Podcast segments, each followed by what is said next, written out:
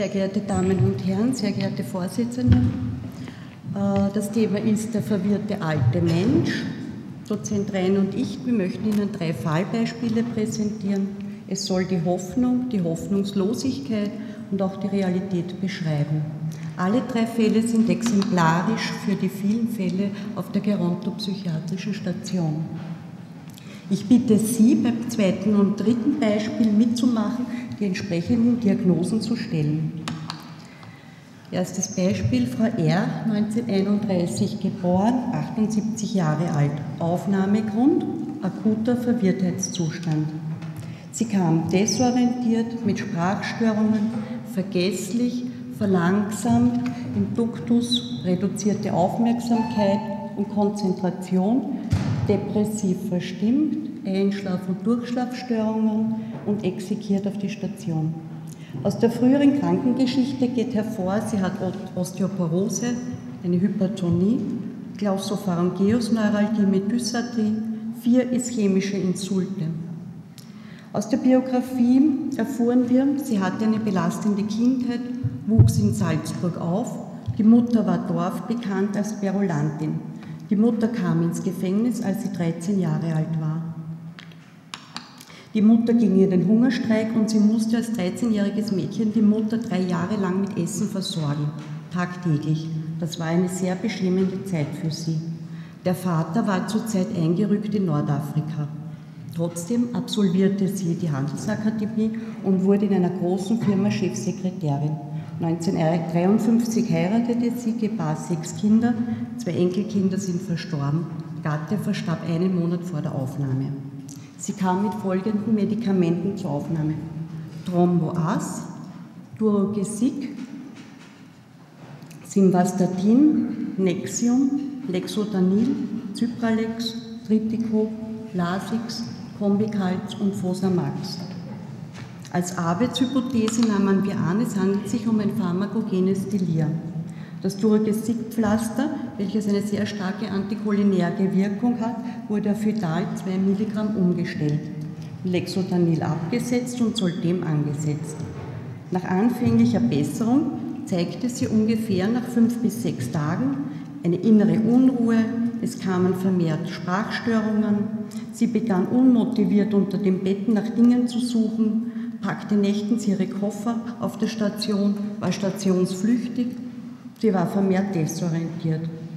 Eines Tages zeigte sie einen intensiven Tremor an den Beinen, spürte die Beine dabei gar nicht. Neurologe wurde beigezogen. Die Symptome waren am nächsten Tag verschwunden. Jedoch hörte sie Stimmen, akustische Halluzinationen, die den ganzen Tag über ihren Namen riefen. Frau R., Frau R. Auch gab sie an, dass man ihr nachsage, sie hätte Briefe an die Nazis verschickt. Das hat sie sehr verunsichert und geängstigt. Das heißt, sie zeigte ein zunehmend paranoides, wahnhaftes Zustandsbild. Rispertal wurde angesetzt, Hytal abgesetzt, auf Novalgin eingestellt. Lasix und Tritico wurden auch abgesetzt. Nach circa 20 Tagen war Frau R. gut orientiert, hatte Minimental 28 Punkte, Stimmungslage war ausgeglichen, keine wahnhaften Symptome. Die Entlassungsdiagnose, pharmakogenes Delir ohne Demenz, organisch wahnhafte Störung, leichte depressive Episode. Ja, meine Damen und Herren, Sie haben gerade ein Beispiel gehört, das für uns stehen soll für positives Ergebnis, für die Hoffnung. Patient kommt verwirrt, desorientiert.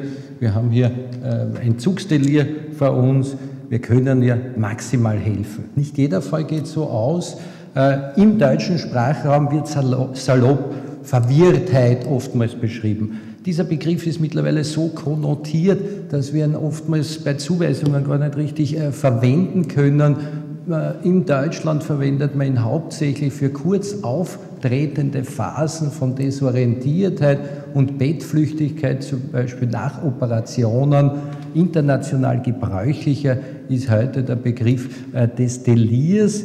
Äh, Delirien sind akute psychiatrische Erkrankungen mit einer organischen Ursache, die mit äh, Bewusstseins äh, Trübungen bzw. Bewusstseinsstörungen und kognitiven Veränderungen einhergeht. Hier sind sich ausnahmsweise einmal ICD-10 und auch DSM-4 einig. Mit Delirien es so eine Sache, die Delirien stellen nur die äh, berühmte Spitze eines Eisbergs dar. Es gibt ja sehr interessantes Vulnerabilitätsmodell, das davon ausgeht, dass verschiedene Erkrankungen, wie hier zum Beispiel Depression, Dehydratation, Schlaganfälle, überhaupt zerebrale Erkrankungen, primär bereits ein Delir auslösen können, alle anderen körperlichen Erkrankungen können sekundär von einem Delir äh, gefolgt sein und natürlich besonders in unserem Bereich die wir hier mit den drei Giganten der Alterspsychiatrie zu tun haben, dem Delir, der Demenz und der Depression, ist hier das hohe Alter und die Demenzschwere ein besonders prädisponierender Faktor für die Verwirrtheit. Und hier reicht es dann, wenn ein kleiner präzipitierender Faktor dazukommt, wie zum Beispiel Anämie oder hier Beschränkungsmaßnahmen, weil wir zuerst gehört haben, Umgang mit fremdaggressiven äh, Verhalten, Beschränkungen in der Alterspsychiatrie haben einen besonderen äh, Schwergewicht, weil sie dann auch oftmals noch ein Delir äh, verstärken können. Deshalb sind wir hier auch besonders restriktiv. Aber hier Anämien, Harnwegsinfekte oder auch die falschen Medikationen können hier sehr leicht ein Delir auslösen.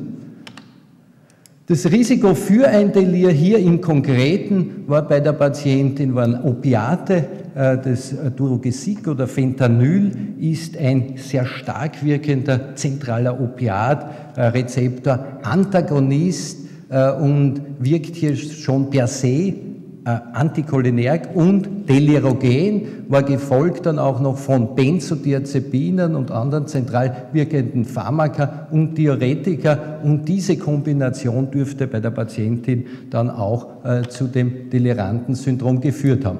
Äh, in der Alterspsychiatrie ein besonderes Problem ist natürlich einerseits die Multimorbidität und andererseits die Polypharmazie. Die meisten älteren Patienten haben mehr als fünf oder sechs Medikamente, wo wir die Interaktionen oftmals schwer berechnen können und dann natürlich auch äh, verschiedene Nebenwirkungen hier gewahr sein müssen. Äh, zur Delir-Epidemiologie.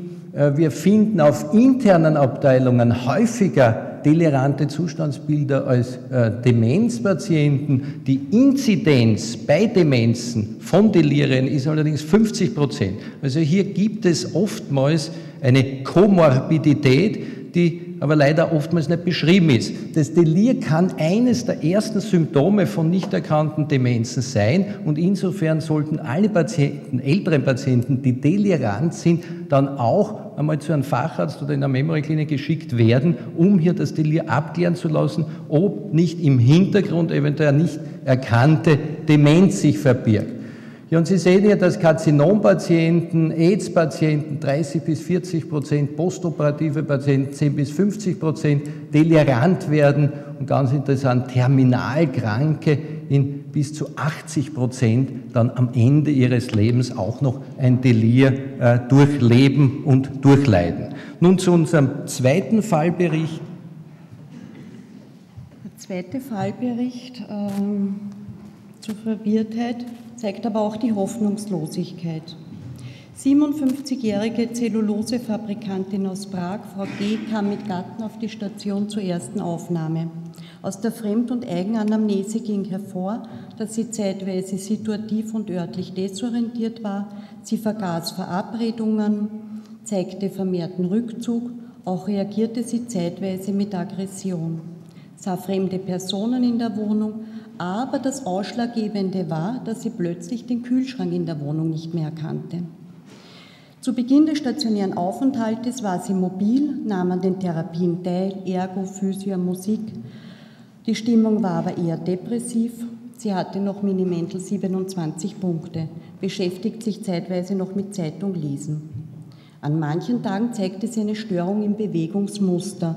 Dabei verharrte sie starr in einer Position oder zeigte vermehrt einen Tremor, vor allem in den Beinen beim Gehen, sodass sie nicht mehr weitergehen konnte. Faszikulationen an den Daumengrundgelenken wurden sichtbar. Das nahm immer mehr und mehr zu.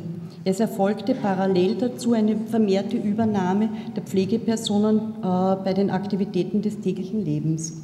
Sie klagte vermehrt über Müdigkeit, schlief vermehrt, musste in weiterer Folge ausgespeist werden. Sie begann mit Schluckbeschwerden, behielt das Essen im Mund, es bestand die Gefahr der Aspiration. Sie sprach von Tag zu Tag weniger. Der Transfer vom Bett auf den Rollstuhl war nur mehr mit zwei Pflegepersonen möglich.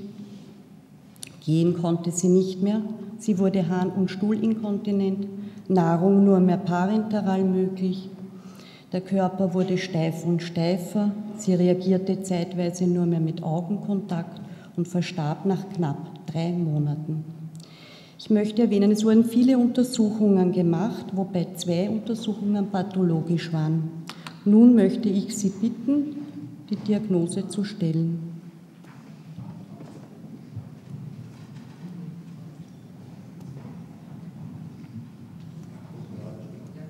Jakob Kreuz. Ja, danke, liebe Kollege. Also bei der Patientin, um das kurz zu fassen, im EEG hat es triphasische Wellen gehabt, Liquorprotein 1433 war positiv.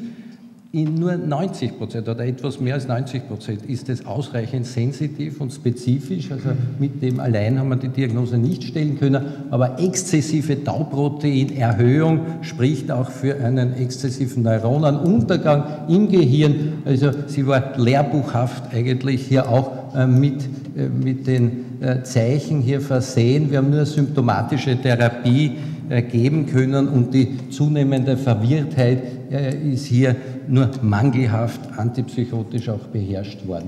Diagnose ist schon gestellt worden, hier das Gehirn einer Patientin mit Jakob Kreuzfeld. Sie sehen diese äh, extreme Vakuolisierung, Auflösung äh, des Gehirns. Danke. Äh, zur Delir-Typologie. Die meisten Patienten mit einer Demenz sind eher hypoaktiv. Das beinhaltet dann auch immer das Risiko, dass wir die Patienten nicht erkennen, wenn sie tolerant sind. Sie liegen dann ruhig in ihrem Bett, halluzinieren vor sich hin, fast 100 Prozent sind wahnhaft äh, gestimmt und wir gehen vielleicht nicht ausreichend auf sie ein und behandeln sie richtig. Wenn ein Patient hier postoperativ tolerant ist oder wenn er in einem Entzug ist, dann ist er zumeist hyperaktiv und dann wird er auffällig und wird sehr frühzeitig behandelt. Die meisten Patienten allerdings sind hier äh, Mischformen oder die Hälfte der Formen, wo sich derartige Zustandsbilder hier überschneiden. Nun zu unserem dritten Bericht. Das dritte Fallbeispiel ähm, entstand durch eine Fremd- und Eigenanamnese des Patienten. 65-jähriger Beamter ging vor drei Jahren vorzeitig in Pension. Laut seinen eigenen Angaben war er überfordert. Er gab Lustlosigkeit an, hat keine Hobbys mehr, es interessiert ihm keine Gartenarbeit und auch das Wandern macht keinen Spaß mehr. Das Einzige, was er tat, er ging regelmäßig zum praktischen Arzt, vor allem wegen Kopfschmerzen.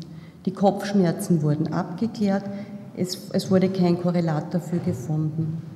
Er beschreibt und seine Gattin bestätigt es, dass er zeitweise halluziniert. Dabei sehe er engelsgleiche Feuergestalten. Diese beschreibt er sehr real, hatte des Öfteren solche Erscheinungen und sah auch Fremde in seiner Wohnung. Die Symptome waren fluktuierend. Laut Gattin war er zeitweise desorientiert bis verwirrt. Sein Gangbild habe sich auch verändert, er sei kleinschrittig geworden, verlangsamt im Gehen und auch das Schriftbild habe sich massiv verändert. Im MRT zeigt sich eine leichte generalisierte Atrophie. Ich bitte um die Diagnose.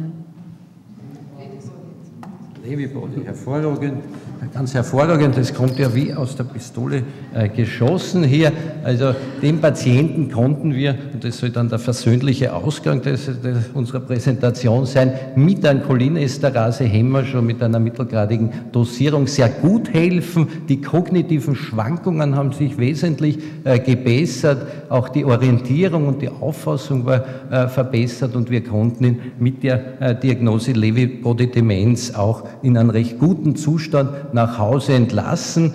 äh, das Prekäre ist, schreiben wir beim Rezept drauf, Lewy-Body-Demenz, dann kriegt der Cholinesterase-Hämmer hier nicht bewilligt. Also wir müssen hier einen gewissen Etikettenschwindel machen. Wir müssen schreiben, Alzheimer-Krankheit mit äh, Lewy-Body-Körperchen, dann äh, wird ihm das weiter bewilligt. Zur Diagnose der Lewy-Body-Demenz hier nur ganz kurz, kognitive Fluktuationen, persistierende visuelle Halluzinationen, die völlig anders sind als beim einfach Dementen, beim einfachen Alzheimer-Patienten. Sie sind persistierend, sie sind sehr detailliert, sie sind vielgestaltig, sie sind bunt. Also er halluziniert ganz anders, der Patient, und er hat auch äh, als nicht obligates Symptom, aber doch in drei Viertel der Fälle Parkinsonismus dabei, im Gegensatz hier bei der Alzheimer-Demenz. Zwei dieser Symptome sind notwendig, um die Diagnose wahrscheinliche Lewy-Körperchen-Demenz zu stellen. Ja, abschließend möchte ich noch einmal darauf hinweisen, dass wir bei der Diagnose Verwirrtheit immer nur die Spitze eines Eisbergs sehen. Wenn der Patient damit angekündigt wird, so ist es mittlerweile glücklicherweise Tradition auch durch das Verdienst unseres äh, früheren Direktors, Professor Tragels und auch des neueren Direktors, Herrn äh, Dr. Schibester, dass die Patienten sehr ernst genommen werden, dass sie auf der Aufnahmestation kardiopulmonal, chirurgisch oder medizinisch toxisch angesehen werden, weil man weiß, dass das Delir ein akuter Notfall ist, hinter dem sich viele Ursachen verbergen, hinter dem es multiple Äthiologien gibt, viele kardiopulmonale Situationen können dazu führen, führen, dass ein Delir entsteht und dass wir äh, jetzt endlich abgekommen sind von der früheren Praxis, dass verwirrte ältere Menschen einfach auf die Psychiatrie gebracht werden und man erst dort dahinter kommt, dass vielleicht eine Intoxikation da ist oder gar ein kardiopulmonaler Notfall besteht. Ein Delir ist immer als Notfall anzusehen und es sollte auch gerade bei älteren Verwirrten, die vielleicht Demenz als äh, Nebendiagnose haben, auch weitergeführt werden. Ja, ich möchte mich verabschieden, bei Ihnen auch für die Aufmerksamkeit bedanken, hier mit einem Bild von William Blake, 1795 gemalt, das heißt so den Nebukadnezar äh, darstellen. Äh, Nebukadnezar war ein Tyrann, der die Juden unterdrückte und er war über 500 Jahre so das Sinnbild für Wahn, Wahnhaftigkeit, wie wir es bei Verwirrtheitszuständen äh, finden. Und er wurde durch die Stimme Gottes verurteilt, sieben Jahre lang Gras zu fressen. Und diese irrationalen Handlungen finden wir oftmals bei verwirrten, auch älteren äh, Menschen. Und es ist unsere gemeinsame Aufgabe, sie damit mit all unseren Möglichkeiten davon abzuhalten und wieder auf den rechten Weg zu bringen. Delir heißt ja auch aus der Spur äh, geraten sein. Und ich glaube, das gelingt ganz gut bei den Mehrzahl der Fällen. Und ich möchte vielleicht auch mit, mit Bertrand Rassel, weil der Kollege ihn so schön erwähnt hat, schließen. Bertrand Rassel, der ja Mitte der 90er Jahre gestorben ist, er hat vorhin drei Visionen gehabt, die ihn seit seines Lebens geleitet haben. Das eine war die Liebe, das durfte er in seiner Familie mit seiner Frau auch erleben. Das andere war die Menschlichkeit. Er war am Anfang mehr dem Kommunismus zugewendet, hat dann im Sozialismus auch sein Lebensideal gefunden. Und das dritte war die Erkenntnissuche. Die stetige Suche nach Erkenntnis und würde er heute noch leben, würde er sicher auch die Fortschritte der biologischen Psychiatrie nicht minder schätzen. Damit am Ende danke für die Aufmerksamkeit.